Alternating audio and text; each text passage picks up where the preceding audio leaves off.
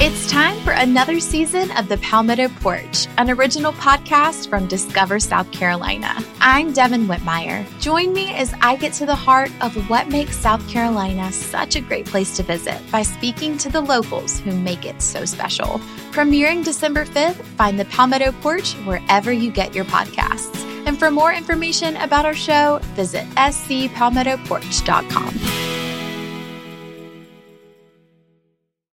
Efésios, capítulo 5, verso de número 22. 5, 22. As mulheres sejam submissas ao seu próprio marido, como ao Senhor. Porque o marido é o cabeça da mulher, como também Cristo é o cabeça da igreja, sendo este mesmo o salvador do corpo. Como, porém, a igreja está sujeita a Cristo, Assim também as mulheres sejam em tudo submissas ao seu marido.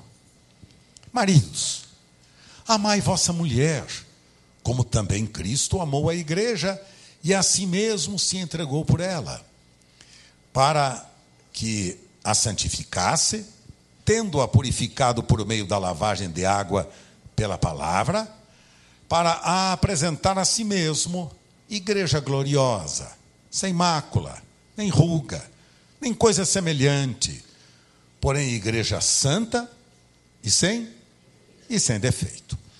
Assim também os maridos devem amar a sua mulher como ao seu próprio corpo. Quem ama a sua esposa, ama-se a si, a si mesmo. Porque ninguém jamais odiou a própria carne, antes a alimenta e dela cuida, como também Cristo o faz com a com a igreja, porque somos membros do seu corpo.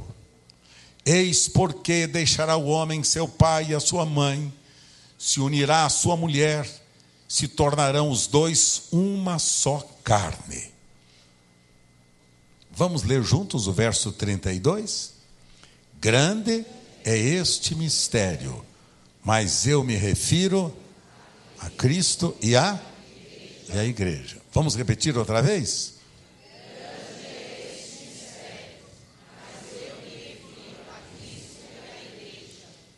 Mas eu me refiro a Cristo e a igreja. Espírito Santo amado, tão bom saber que tu reservaste este livro bendito, a tua palavra bendita, para que nós firmássemos nossa fé, nossa vida, nossos pensamentos, nossos projetos, firmássemos nestas verdades. Obrigado porque temos a tua palavra bendita que jamais voltará vazia. Espírito Santo, tu que inspiraste homens santos a escreverem estas verdades, Peço-te que me ajudes a interpretar e traduzir estas verdades ao coração dos teus filhos que estão aqui reunidos, tão preciosos nesta manhã. Obrigado pelo privilégio de, em nome do teu filho Jesus, eu poder proclamar esta verdade. Obrigado, Jesus, por saber que eu posso ser cooperador teu, que posso, como teu discípulo, ajudar meus irmãos a conhecerem a tua palavra. Obrigado, Jesus, porque tu me levas ao Pai sempre. E hoje o Pai é o meu paizinho querido. É o Abba, Pai. É o Pai amoroso que será glorificado e honrado na medida em que seu amor for exaltado, sua palavra for proclamada. Obrigado por este rebanho tão lindo, por esta igreja, Senhor, que cresce e multiplica-se cada dia mais Obrigado pelos irmãos fiéis e leais. Obrigado pelas pessoas que chegam, pelos amigos que muitas vezes vêm conhecer aqui, Senhor, que estás fazendo entre nós. Obrigado pelos pastores deste rebanho. Obrigado que estás trabalhando na vida deles e através deles. Obrigado, Senhor, aqui pela, pelo nosso espaço ágape. Quanta gente sendo curada, libertada, abençoada, pastoreada aqui nesse, nesta reunião, Senhor. Obrigado, enfim, por tudo que estás fazendo entre nós. Eu te agradeço, Pai. No nome de Jesus. Amém. Amém, queridos. Hoje, vocês sabem, é a manhã de ceia. Todo primeiro domingo de cada mês, nós nos reunimos para participarmos juntos da mesa do Senhor. Portanto, eu quis hoje exatamente separar este texto aqui com vocês, para lhes falar a respeito de uma família, de uma família que ousadamente foi apresentada aqui pelo apóstolo São Paulo como sendo a família de Deus neste mundo, a que representa a vontade e o propósito eterno de Deus neste mundo. Ao longo desses anos todos de minha vida pastoral, eu tenho celebrado muitos casamentos. E este texto eu tenho usado muitas vezes para destacar as responsabilidades do esposo para com a esposa, da esposa para com o marido. Tenho destacado aqui as responsabilidades dos pais para com os filhos, dos filhos para com os pais. Mas, acima de tudo, tenho destacado a responsabilidade de edificarmos bem uma família. Uma família. Porque no coração e no propósito de Deus, o projeto dele principal é exatamente a sua família. O apóstolo São Paulo, quando fala sobre, por exemplo, sobre a, a, a igreja de Jesus, querem ver como é que ele fala, como é que ele trata? Segunda de Coríntios, dá para por aí, filhão? Segunda de Coríntios, capítulo 11, verso de número 2. Dois livros para trás, Segunda de Coríntios, capítulo de número 11, verso 2. Veja lá. O que é que o apóstolo São Paulo diz sobre a igreja? Ele diz assim: Porque zelo por vós com zelo de Deus, visto que vos tenho preparado para vos apresentar como virgem pura a um só esposo que é a um só esposo que é Cristo. De quem é que o apóstolo São Paulo estava falando? Estava falando da igreja de Jesus, dos irmãos como eu e como vocês que estão aqui reunidos. Paulo estava dizendo: Eu tenho zelo por vocês. Amo vocês, é isso que Paulo estava dizendo. Zelo por vocês, quero cuidar de vocês, quero servir vocês com o zelo de Deus, diz ele. Não é o zelo meu pessoal, mas com o zelo de Deus, visto que tenho, vos tenho preparado para vos apresentar como virgem pura a um só esposo que é Cristo. Então ele estava dizendo que a igreja era o que? Uma virgem? Uma virgem pura ele trabalhava para que a virgem, a igreja, pura, fosse naquele dia apresentada ao Senhor, ao seu esposo. Quem é o esposo? Quem é o esposo? Cristo. Quem é a, noiva? Quem é a noiva? A igreja. Quem você é? Portanto, você é a noiva. Então, o projeto eterno de Deus é que Paulo dizia: Eu trabalho com zelo e zelo de Deus, porque eu tenho que apresentar vocês puros, imaculados, naquele dia, para o noivo de vocês, para o que será o marido de vocês. Eu não posso levar vocês a serem a serem a esposa do noivo, se vocês não são puros, se vocês não têm uma vida, uma vida de, de saúde espiritual e de caráter ilibado, de coração santo, de vida santa e pura, tem um compromisso de cuidar bem de vocês. Quando o apóstolo São Paulo fala sobre a, a, a noiva, ele fala que esta noiva é uma noiva virgem, que seria a esposa do cordeiro. Quando o apóstolo João, veja lá agora, o apóstolo João escreveu sobre esse mesmo fato, Apocalipse capítulo 21, ouça lá, capítulo 21,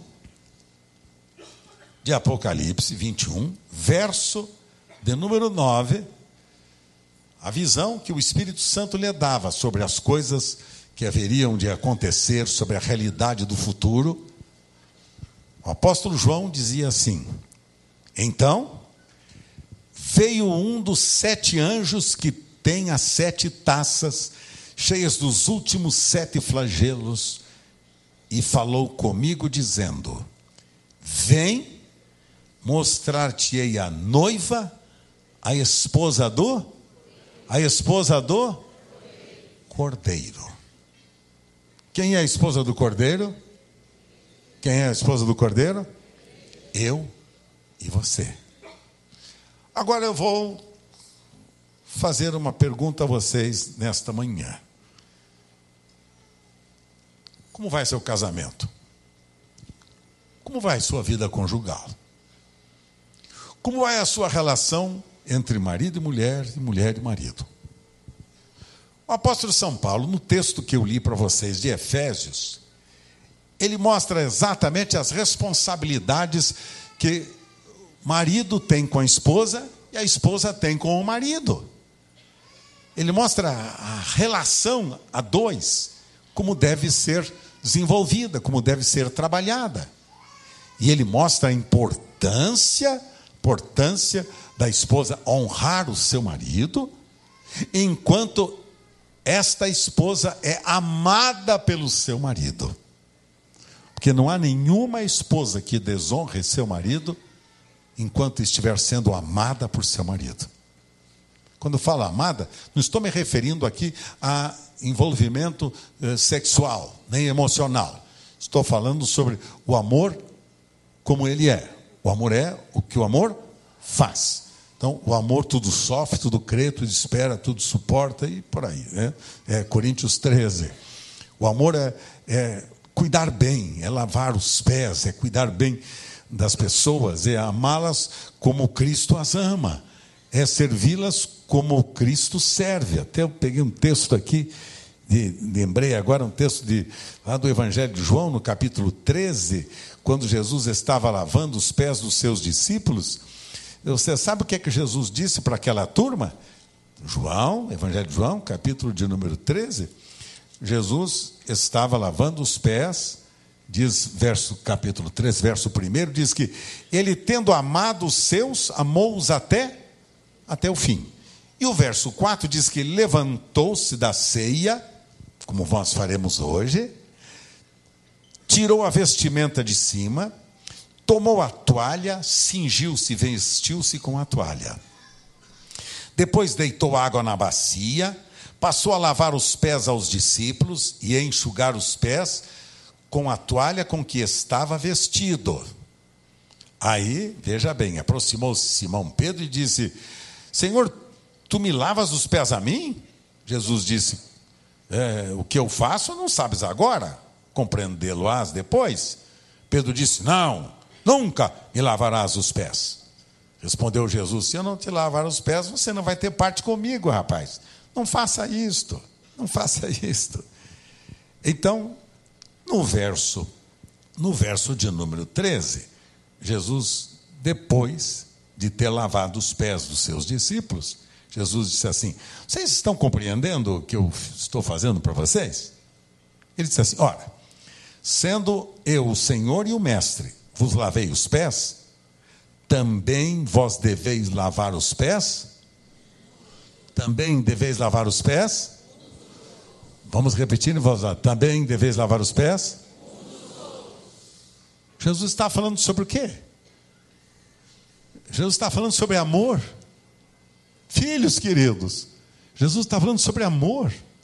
Ele disse assim: como eu lavo os pés de vocês, vocês precisam lavar os pés uns dos outros. E sabe, meus queridos, se você lavar os pés das outras pessoas, você vai descobrir por que é que elas estão andando como andam agora. Qual a razão que elas estão andando muitas vezes deformadas, às vezes aleijadas, feridas, machucadas. Quando você lava os pés de alguém, você vai descobrir a sua real necessidade. Porque os pés é o instrumento que Deus nos deu para manter nosso corpo em equilíbrio. Notem que eu tenho equilíbrio, posso andar, ir e vir, posso saltar. Hey y'all, Darius Rucker here. You know, a lot of people ask me, what inspires your music? And one of the big things is a strong sense of place. That's why I love my home state of South Carolina and want to share the awesome things it has to offer. From the beautiful mountains down to the sunny coast, it's got it all. Not to mention two of my personal favorites great golf and amazing food. Come see why I love this place. Visit discoversouthcarolina.com.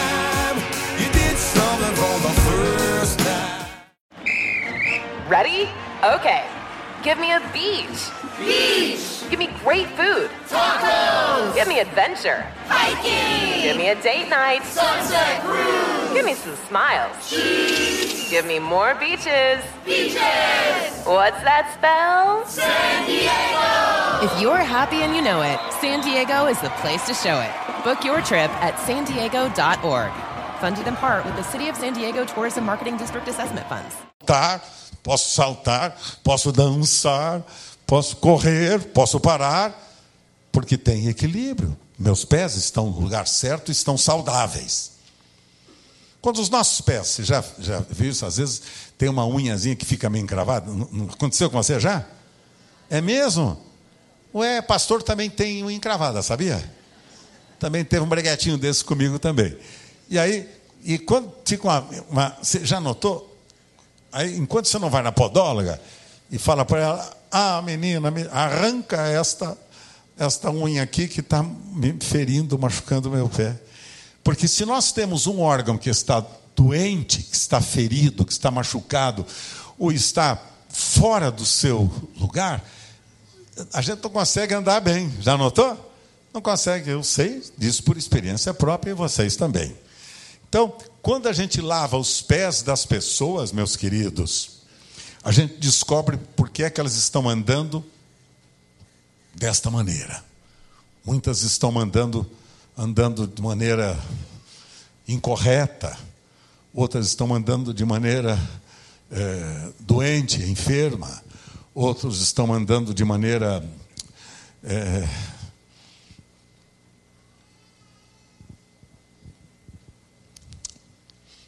comprometida com caminhos tortuosos.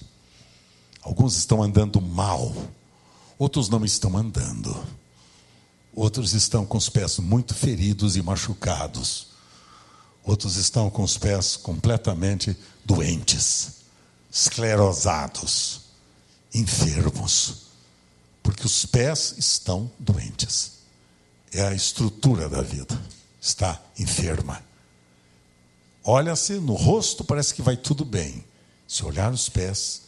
E sabe como é que a gente olha os pés? Veja o caminho que as pessoas estão tomando.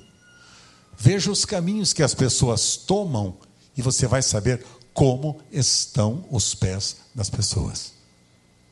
Veja como elas estão andando. Que muitas estão andando andando aleijadas por causa dos pés. Às vezes a gente critica as pessoas pela maneira como elas andam, mas a gente não para para lavar-lhes os pés. Entendeu, queridos? A gente critica como elas estão andando, mas a gente não pergunta: posso cuidar dos seus pés? Posso saber se você tem algum defeito no seu pé? Posso saber se alguma coisa está errada nos seus pés? Que você não consegue se conduzir bem? E a melhor maneira a gente saber disso, Jesus ensinou. Se eu, sendo Senhor e Mestre de vocês, lavei-lhes os pés, vocês devem fazer também isso uns aos outros. Por que, que eu estou hoje trazendo esse comentário com vocês de Efésios? Alguns esperavam que eu fosse falar hoje sobre vida conjugal. Exatamente isso que eu vou falar. Alguns pensavam que ia falar sobre casamento. É exatamente isso que vou falar. E a melhor maneira da gente saber qual é o propósito, qual é o modelo, qual é a vontade soberana de Deus em relação à nossa vida e à nossa estrutura como igreja, é a gente saber como é que Deus nos vê como é que nós fomos criados e por que fomos criados. Veja que nesta, nesses versos, nesses, nesses versos que lemos, do 22 ao, ao 32, são 10 versos que eu li para vocês, vocês vão encontrar por oito vezes a seguinte expressão: como Cristo. Como Cristo. Como Cristo. Como Cristo amou.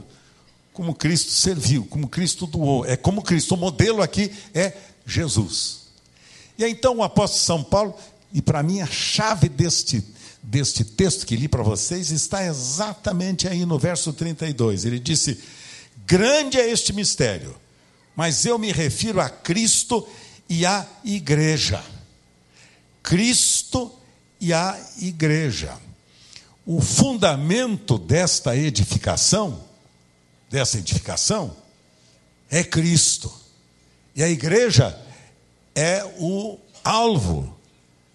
A igreja é o projeto de Deus para que Cristo se manifeste através desta igreja que ele representa.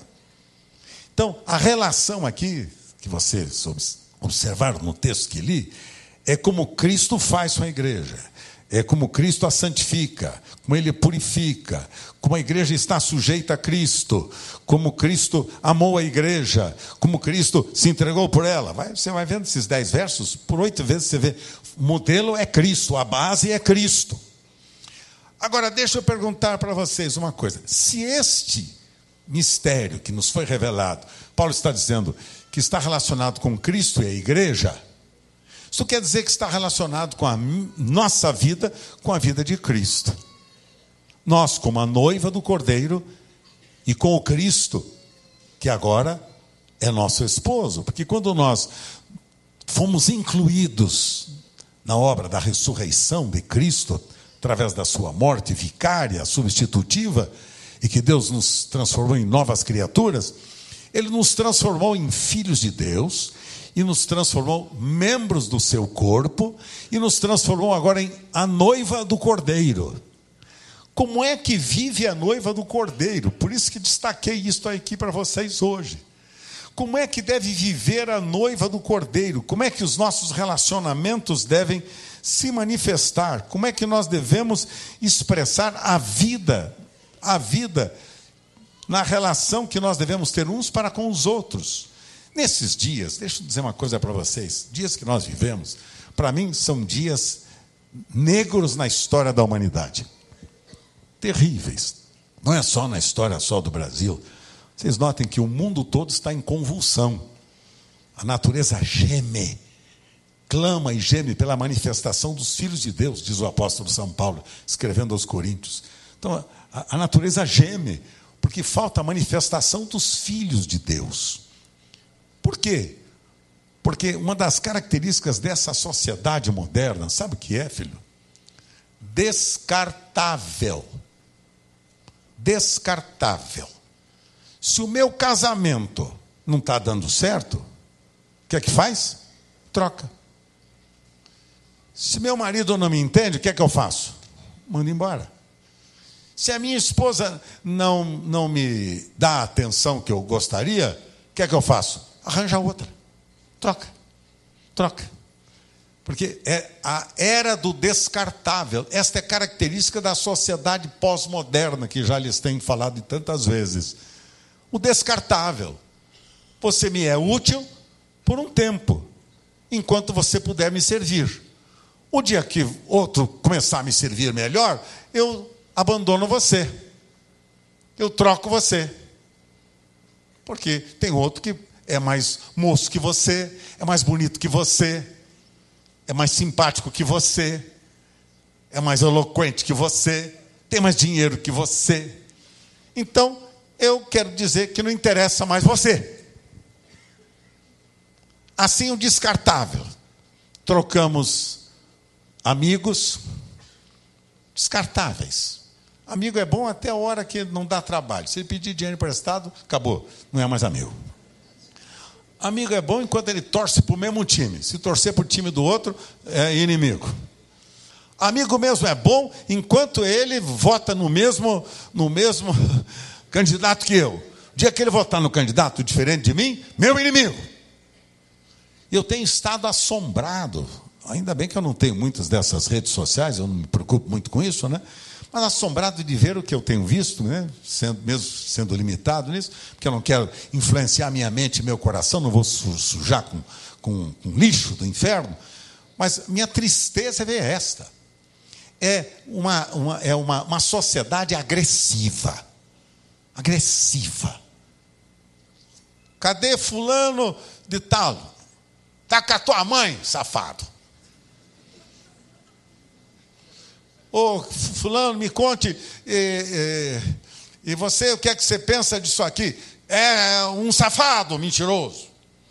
E o que é que você pensa? Olha, tem gente que pensa diferente de você. Por que não te calas?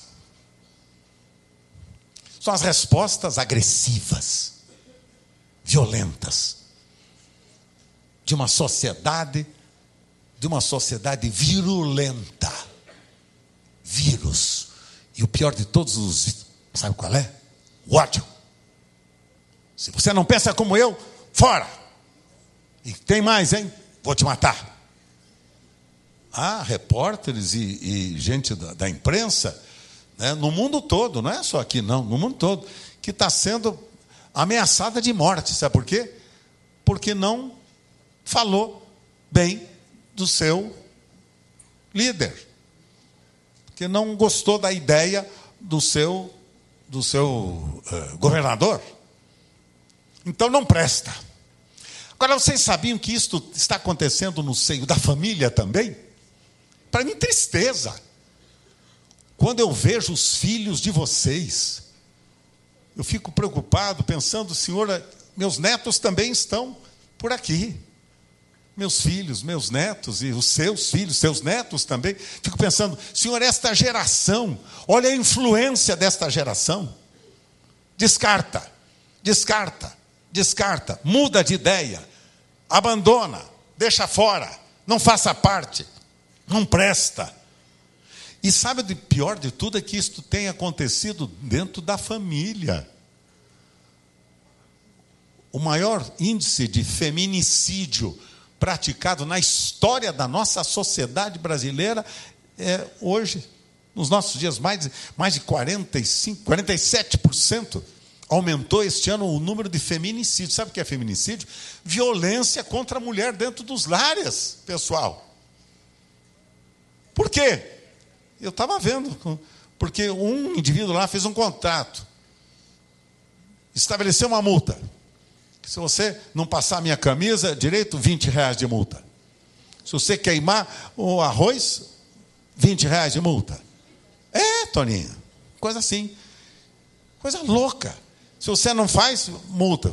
Foi, o cara foi, foi denunciado, denunciado, né, por feminicídio, porque isso é uma maneira de uma violência moral contra a mulher. Você está louco? Queimou o feijão, 50 pau de multa. Se você assistir televisão na hora do, na hora do, do, do jantar, é, paga 100 reais de multa. E vai por. Não, não estou brincando. Vocês, quantos leram esse? Olha lá, estou vendo. Graças a Deus tem gente aqui que lê. Graças a Deus, não penso que não sou só eu, né? Às vezes fico pensando, eu sou sozinho, só eu que ouço as coisas, sou eu que leio as coisas. Será que eu estou inventando? Vai ver que eu estou inventando, né, preciosa? Mas que loucura! Agora deixa eu dizer para vocês: vocês sabem, queridos, que isso está acontecendo no seio da igreja. Seio da igreja. E quando nós falamos que somos a noiva de Cristo, pura e imaculada, pensa uma coisa: que relação nós temos com a noiva de Cristo? E quando eu digo que sou membro da comunidade da graça, e que digo que estou ligado ao coração dos seus líderes e pastores, que eu digo que eu estou afinado com os projetos e propósitos, e quando eu encontro o vizinho melhor do que eu, o que é que eu faço? Ah, o vizinho é mais bonito. O vizinho tem olhos verdes. Hoje teve até um irmão que falou comigo hoje: Nossa, pastor, não sabia que o senhor tinha olhos verdes.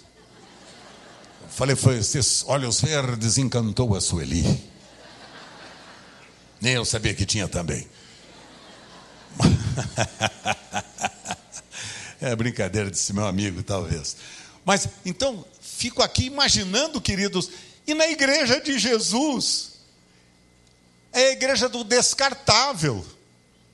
O irmão que era seu irmão hoje, que você abraçava, e como diz, como diz Davi, né, que você ia com ele à casa de Deus, é aquele que voltou contra você o seu calcanhar.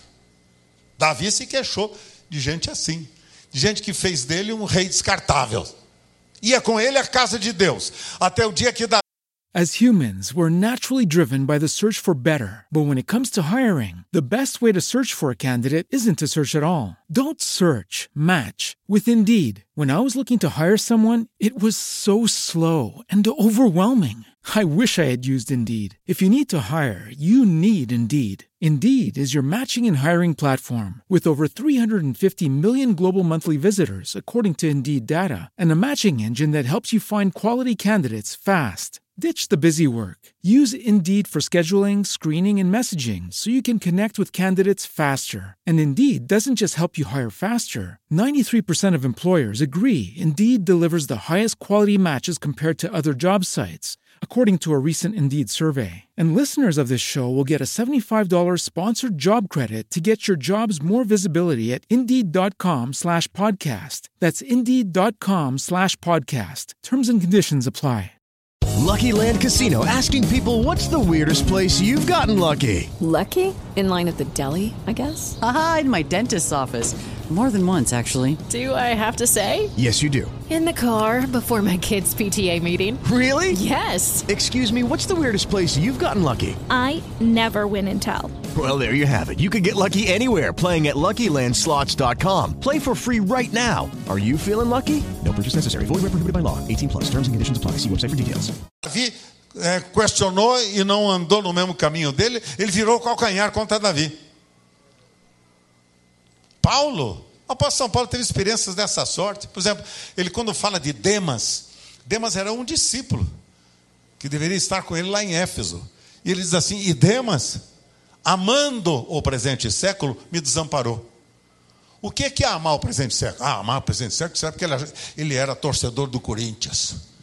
Não, amar o presente século é isto: é ter a atitude do presente século, do descartável, do não serve, do não presta, arranjou outro melhor, não serve mais, estou cansado, estou cansado. Uma das tristezas mais que tem trazido ao meu coração, sabe, meu irmão querido?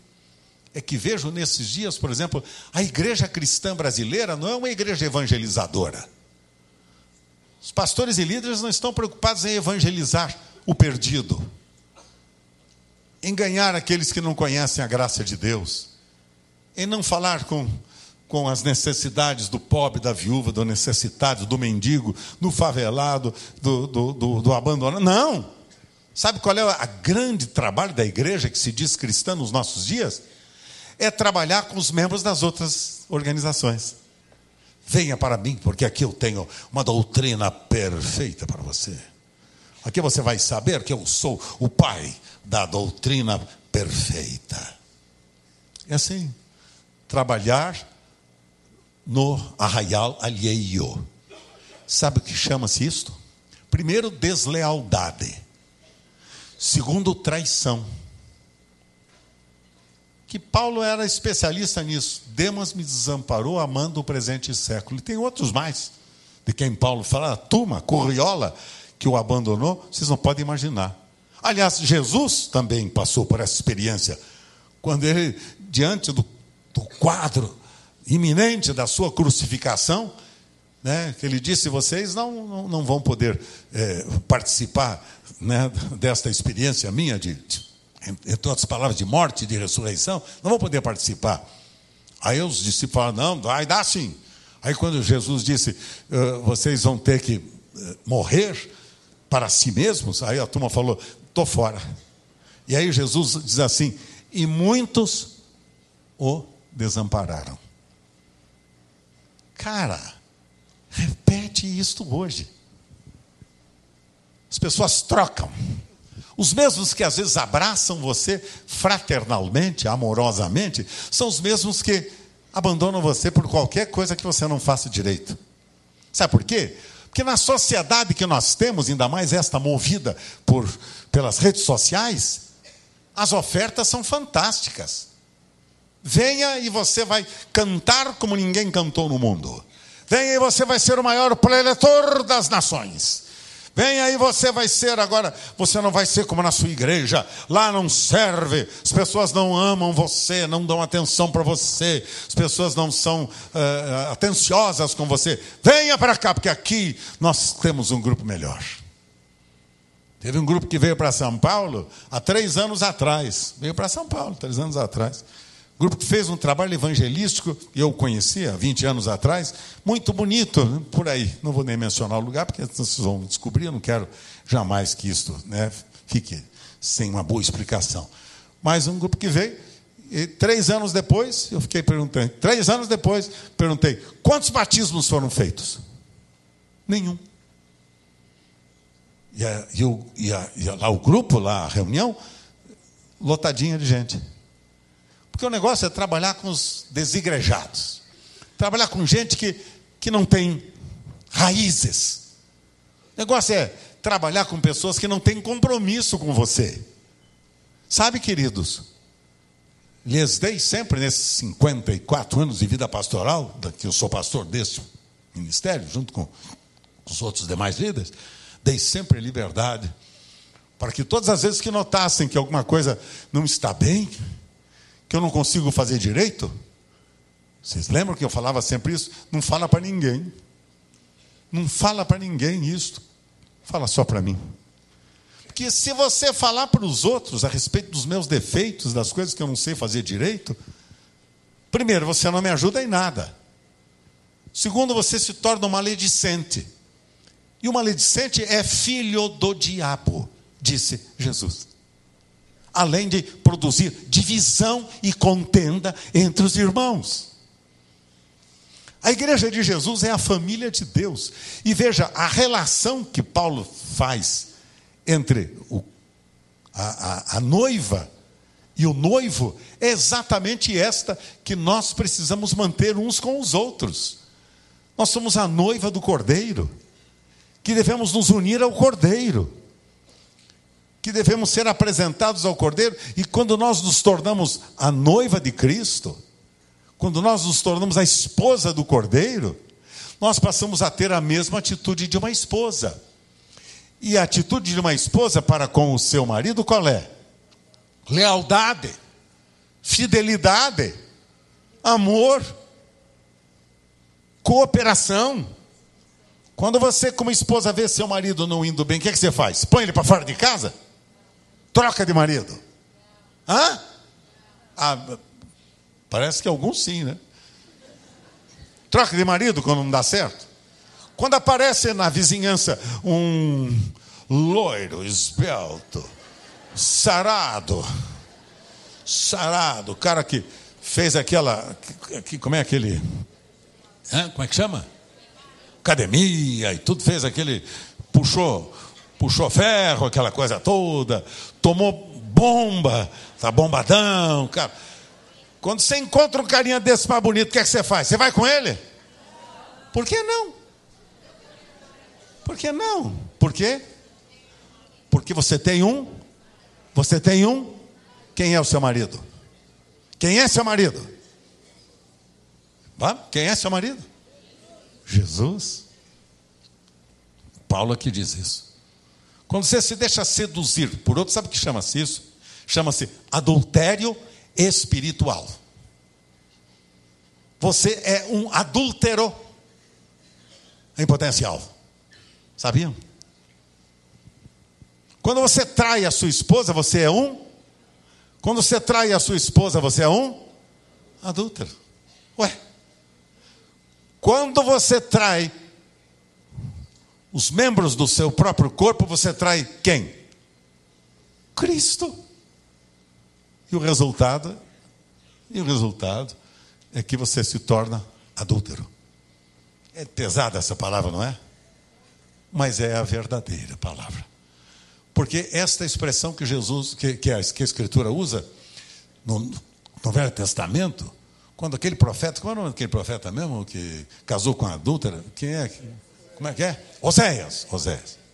Quando Oséias O Senhor fez com que Uséias se casasse com uma prostituta para mostrar a relação que ele, santo marido, tinha com a esposa adúltera. Que ele, mesmo ela sendo adúltera, ele continuou amando, servindo e honrando aquela esposa adúltera. Sabe, se a comunidade da graça for uma igreja adúltera, mesmo assim a sua responsabilidade é amar e honrar seus irmãos.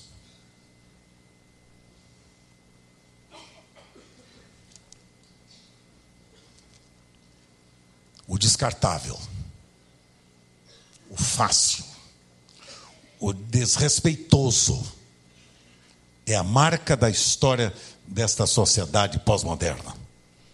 As pessoas não se respeitam mais.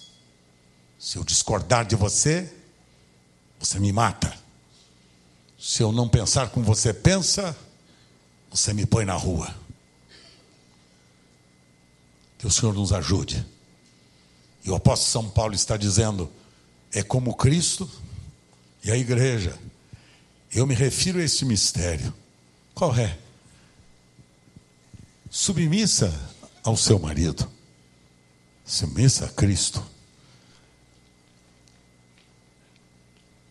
Como, a, como é, desculpe, como a igreja está sujeita a Cristo, também esteja sujeita em tudo ao seu marido. Maridos, amem suas esposas. Porque o Senhor morreu, foi crucificado para santificar e purificar e apresentar a si mesmo igreja gloriosa. É uma igreja gloriosa, sem mácula, nem ruga, nem coisa semelhante.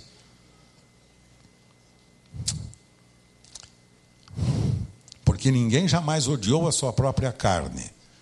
Antes, o que, é que ele faz? Alimenta, cuida, como Cristo faz com a igreja. Sua responsabilidade, queridos, nesses dias de terrível confusão, naquilo que nós chamamos Igreja de Jesus, sua responsabilidade é andar em aliança e em amor. Eu vou, na próxima, na próxima oportunidade que eu tiver de compartilhar com vocês, eu vou distribuir para vocês um esboço meu, que é o esboço do próximo livro, que vai sair no final do ano que vem. Um vai sair em março, né, os mandamentos recíprocos, e este vai sair no final do ano que vem, pela editora Thomas Nelson. Onde estão os verdadeiros cristãos? Esse é o tema. Onde estão os verdadeiros cristãos? Eu vou distribuir para vocês esse esboço, antecipado já, para vocês saberem o que é que, que, é que é, o Senhor pensa dos falsos cristãos. Quer que eu dê uma, só uma, uma palhinha para vocês? Quer? Só uma palhinha do tema aqui? Por exemplo, ele falava de Diótrefes, que era o dono da igreja, o chefão, todo-poderoso, os donos da igreja, Diótrefes. Falava sobre os, os falsos apóstolos, obreiros fraudulentos, falsos, falsos mestres, falsos doutores, falsos profetas. E no, e no rebanho? Os falsos irmãos, os hereges, os que provocam divisão no rebanho, herege, portanto, heresia provocar divisão no rebanho. E por favor, e para com isso dizer, foi o Espírito Santo que me revelou. O Espírito Santo não fala nada contra a sua palavra. Tá? Esses dias uma, uma pessoa falou, ah, mas uh, né, não estava querendo honrar e obedecer os seus pais. Aí a pessoa falou comigo que, não, foi o Espírito do Senhor falou comigo. A Bíblia eh, falou comigo. É mesmo? Qual o texto? Não, foi o Espírito do Senhor que falou. Porque a palavra do Senhor diz assim: honra a teu pai e tua mãe, para que te vá bem. Se não for isto, é do inferno. Ah, mas foi o Espírito Santo que me falou. Mentira. Além de tudo, ignorância daqueles que se propõem a fazer isto. Porque o Espírito não faz essa bagunça. Por causa desta bagunça está aí o cristianismo dos nossos dias, confuso, sem direção tomando decisões e escolhendo coisas e pessoas fora do ponto de vista de Deus. E ainda dizendo, ah, foi o Espírito Santo que me revelou. Mentiroso. Seu é espírito do inferno. Os que provocam falatórios profanos. Os que têm conversas torpes, que nem devem ser nomeadas. Os infiéis. os causadores de males, ferimentos, os enganadores que não confessam que Cristo veio em carne para aniquilar o pecado, os cães são os maus obreiros, os inimigos da cruz de Cristo, os que pecam para a morte, os murmuradores, os legalistas que negam, negam a graça, os desordenados, os falsos adoradores, os impuros, os avarentos, os idólatras, os beberrões, os roubadores que se dizem irmãos, servem seu ventre, usam palavras suaves, lisonjeiros e enganadores, para enganar até os próprios escolhidos. Se, se assim, vocês querem? Com compromisso. Final do ano que vem se compra o livro? Ah, então tá, então eu vou passar para vocês. Só se comprar o livro. Se não pegar o livro, eu não quero. Então, nesse dia eu vou falar com vocês sobre os pactos da nova aliança. Pactos que nós devemos ter como igreja de Jesus. Primeiro, pacto da afirmação da graça de Deus. O amor incondicional de Deus derramado no nosso coração, amor ágape. O pacto da honestidade, andar em transparência com meus irmãos. O pacto da transparência, andar em lealdade e fidelidade ao meu irmão. O pacto da oração, orando uns pelos outros. O pacto da sensibilidade, sentindo as dores e aflições do meu irmão. O pacto da confidencialidade, a necessidade do meu irmão, o pecado do meu irmão ou a fraqueza do meu irmão, jamais alguém saberá, a não ser o meu irmão para eu ajudá-lo o pacto da prestação de contas, o dever de, de dar satisfação do que faz.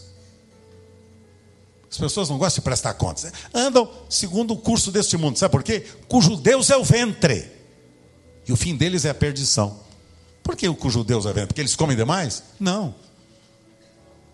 Porque eles querem alimentar apenas os seus os seus sentimentos paixões. Deus é o ventre. Seus apetites que não tem nada a ver com a vontade de Deus. O pacto da assiduidade de ser fiel às reuniões, aos projetos, aos propósitos juntos. E o pacto de alcançarmos uns aos outros. Este pacto foi firmado com o Ministério Pastoral da Comunidade da Graça na última ordenação de pastores, e vou fazer isso oportunamente quando ordenar alguns pastores aqui nessa comunidade. É um pacto que eles assinam, com nome, endereço, telefone, e, e, e também assina com, com, com uh, reconhecimento de firma.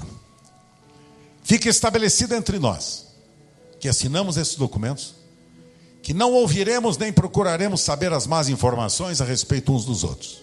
Interessa os defeitos, as necessidades e carências dos irmãos. Não é problema. O que, é que aconteceu com fulano? Eu não estou vendo ele. E aí? que foi? Fofoqueiro. Que no caso de ouvirmos algum mal uns dos outros, não seremos afeitos em acreditar. Que tão logo for possível, comunicaremos oralmente ou por escrito à parte acusada daquilo que nós ouvimos que enquanto não tivermos feito isso, não comunicaremos a qualquer outra pessoa uma sílaba só do que nós ouvimos. Que nem tampouco mencionaremos depois a qualquer outra pessoa, não interessa.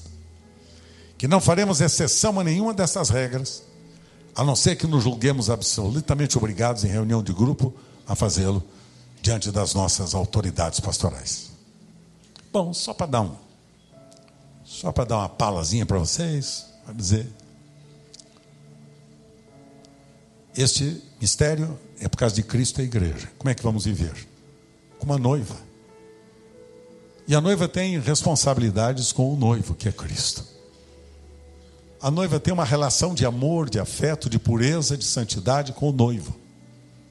Não se corrompa, não se miscua, não se suje com compromissos espúrios e profanos. Não suje a sua dignidade, não baixe o seu testemunho não se imiscua com o conceito deste mundo. que é de traição, que é de mentira, que é de engano, que é de engano, é de covardia, deslealdade. Para mim, a coisa, o sentimento para mim pior, que ao longo dos anos de minha vida pastoral, que eu tenho experimentado, sabe qual é? Deslealdade. É a mesma coisa você na relação com seu marido. Se ele é desleal com você e você é desleal com ele, que sentimento que você nutre no seu coração? De alegria? De bem-estar? De unidade? Se você não é leal aos seus filhos e aos seus pais, se você não é leal às autoridades que Deus colocou sobre a sua vida, vejo que tristeza nas escolas. Minha mãe era diretora de escola. Ela me ensinou a ler e escrever, foi a minha mãe. Me alfabetizou. Ela era diretora de escola. Mas eu lembro da minha mãe a autoridade que ela tinha sobre uma escola com mais de 500 alunos. Autoridade que ela tinha naquela escola, com ela. E os alunos não a desrespeitavam nenhum dos professores. Hoje em dia, agridem os professores, batem nos professores, matam os professores. Sabe por quê? Porque a sociedade perdeu a compostura, a dignidade moral. Agora, filhos, nós somos a igreja de Jesus. Nós somos a noiva do Cordeiro. Nós temos uma relação de, de lealdade para com o nosso Pai e com seu Filho Jesus. E nós temos uma lealdade com os nossos irmãos. Como é que eu posso sentar-me à mesa do Senhor hoje e tomar a ceia quando eu não sou leal a você? Vocês sabem qual foi o grande crime de Judas? Sabe qual foi?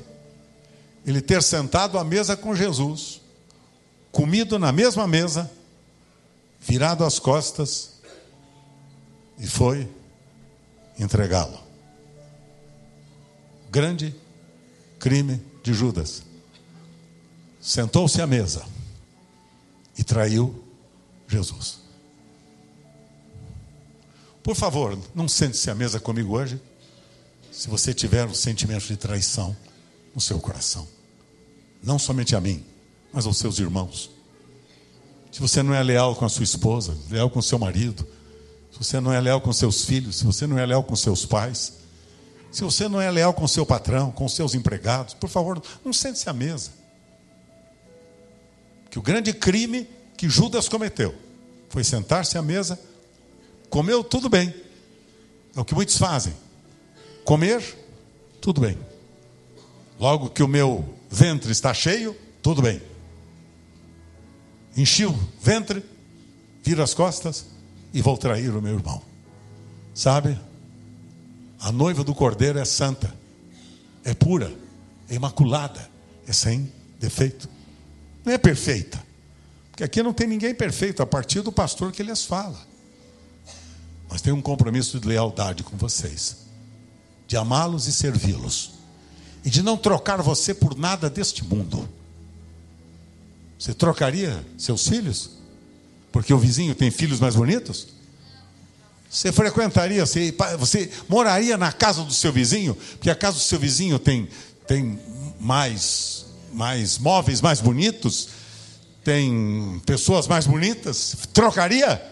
Responda para mim. Lealdade. Agora, isso trata, sabe do que, pessoal? Trata de caráter. Caráter é assim. Quando eu sei que o meu irmão precisa de mim, me aproximo para estar junto com ele. Certo, Deus dede, meu amigão querido? Como você tem feito ao longo dos anos da sua vida ao meu lado. Você e tua esposa.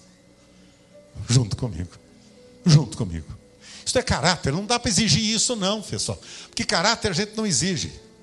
Caráter eu tenho ou não tenho. Caráter é resultado da nova vida, do novo coração, da nova mente. Isso é caráter, não dá, não dá para exigir. Por isso que o apóstolo São Paulo, quando fala sobre a relação entre marido e mulher, ele fala como Cristo. Como Cristo. O padrão é Cristo. Submeter-se a Cristo. Honrar como a Cristo. Servir como a Cristo. Amar os seus irmãos como Cristo ama. Ser fiel aos seus irmãos como Cristo é fiel. Ah, filhos queridos. Desculpe hoje eu ter parado um pouquinho, você notou que eu parei? Parei de gracinha hoje, notou? Que tem vezes que eu venho bem engraçadinho, não vem?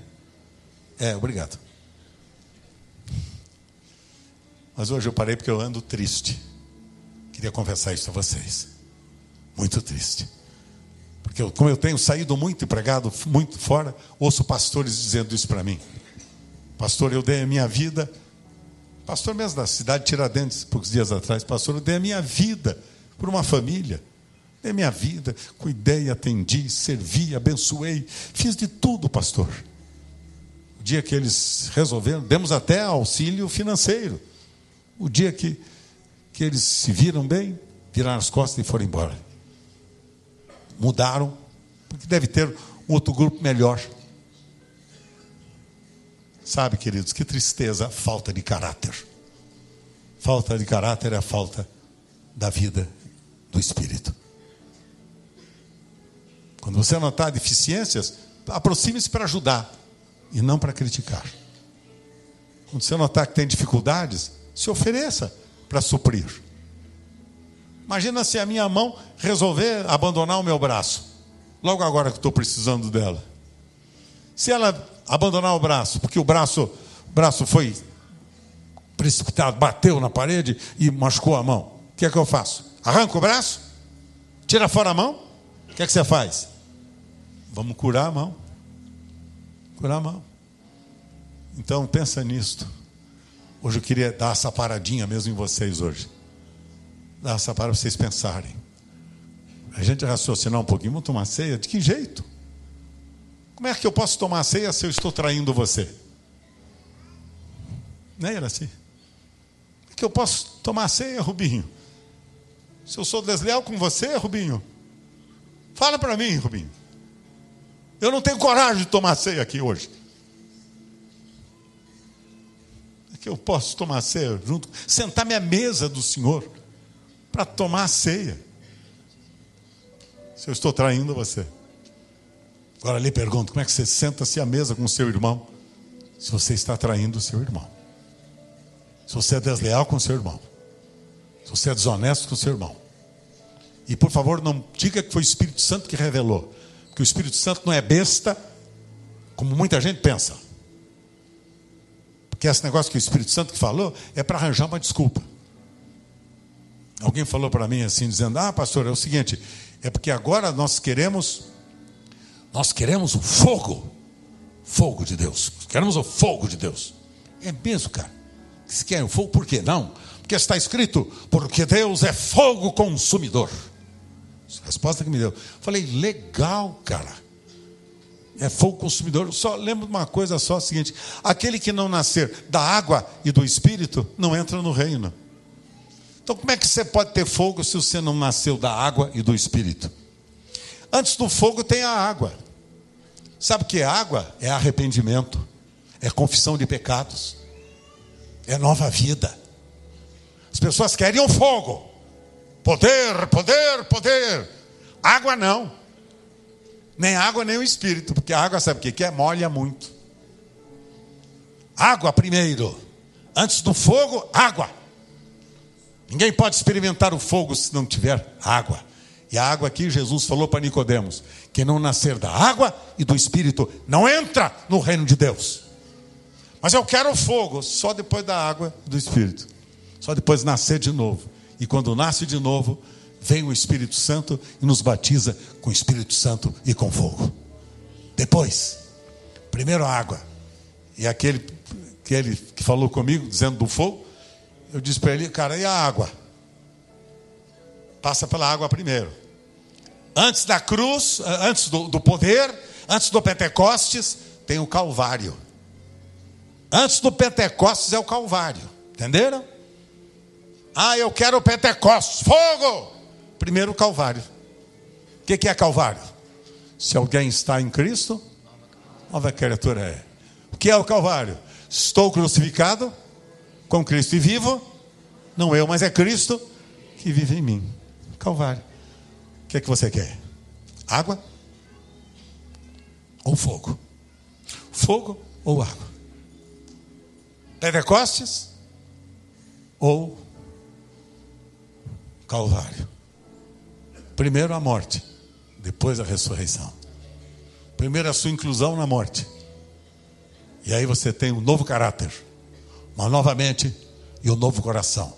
Isso chama-se metanoia mudança de mente e coração.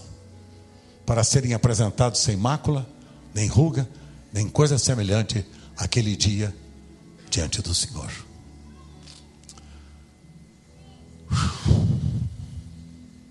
Cumpri com o propósito. Não mais eu, mas, mas Cristo. Vamos ficar em pé. As humans, we're naturally driven by the search for better. But when it comes to hiring, the best way to search for a candidate isn't to search at all. Don't search, match with Indeed. When I was looking to hire someone, it was so slow and overwhelming. I wish I had used Indeed. If you need to hire, you need Indeed. Indeed is your matching and hiring platform with over 350 million global monthly visitors, according to Indeed data, and a matching engine that helps you find quality candidates fast. Ditch the busy work. Use Indeed for scheduling, screening, and messaging so you can connect with candidates faster. And Indeed doesn't just help you hire faster. 93% of employers agree Indeed delivers the highest quality matches compared to other job sites, according to a recent Indeed survey. And listeners of this show will get a $75 sponsored job credit to get your jobs more visibility at Indeed.com slash podcast. That's Indeed.com slash podcast. Terms and conditions apply. Lucky Land Casino asking people what's the weirdest place you've gotten lucky? Lucky? In line at the deli, I guess? Aha, in my dentist's office. More than once, actually. Do I have to say? Yes, you do. In the car before my kids' PTA meeting. Really? Yes. Excuse me, what's the weirdest place you've gotten lucky? I never win and tell. Well, there you have it. You can get lucky anywhere playing at LuckyLandSlots.com. Play for free right now. Are you feeling lucky? No purchase necessary. Void where prohibited by law. 18 plus. Terms and conditions apply. See website for details.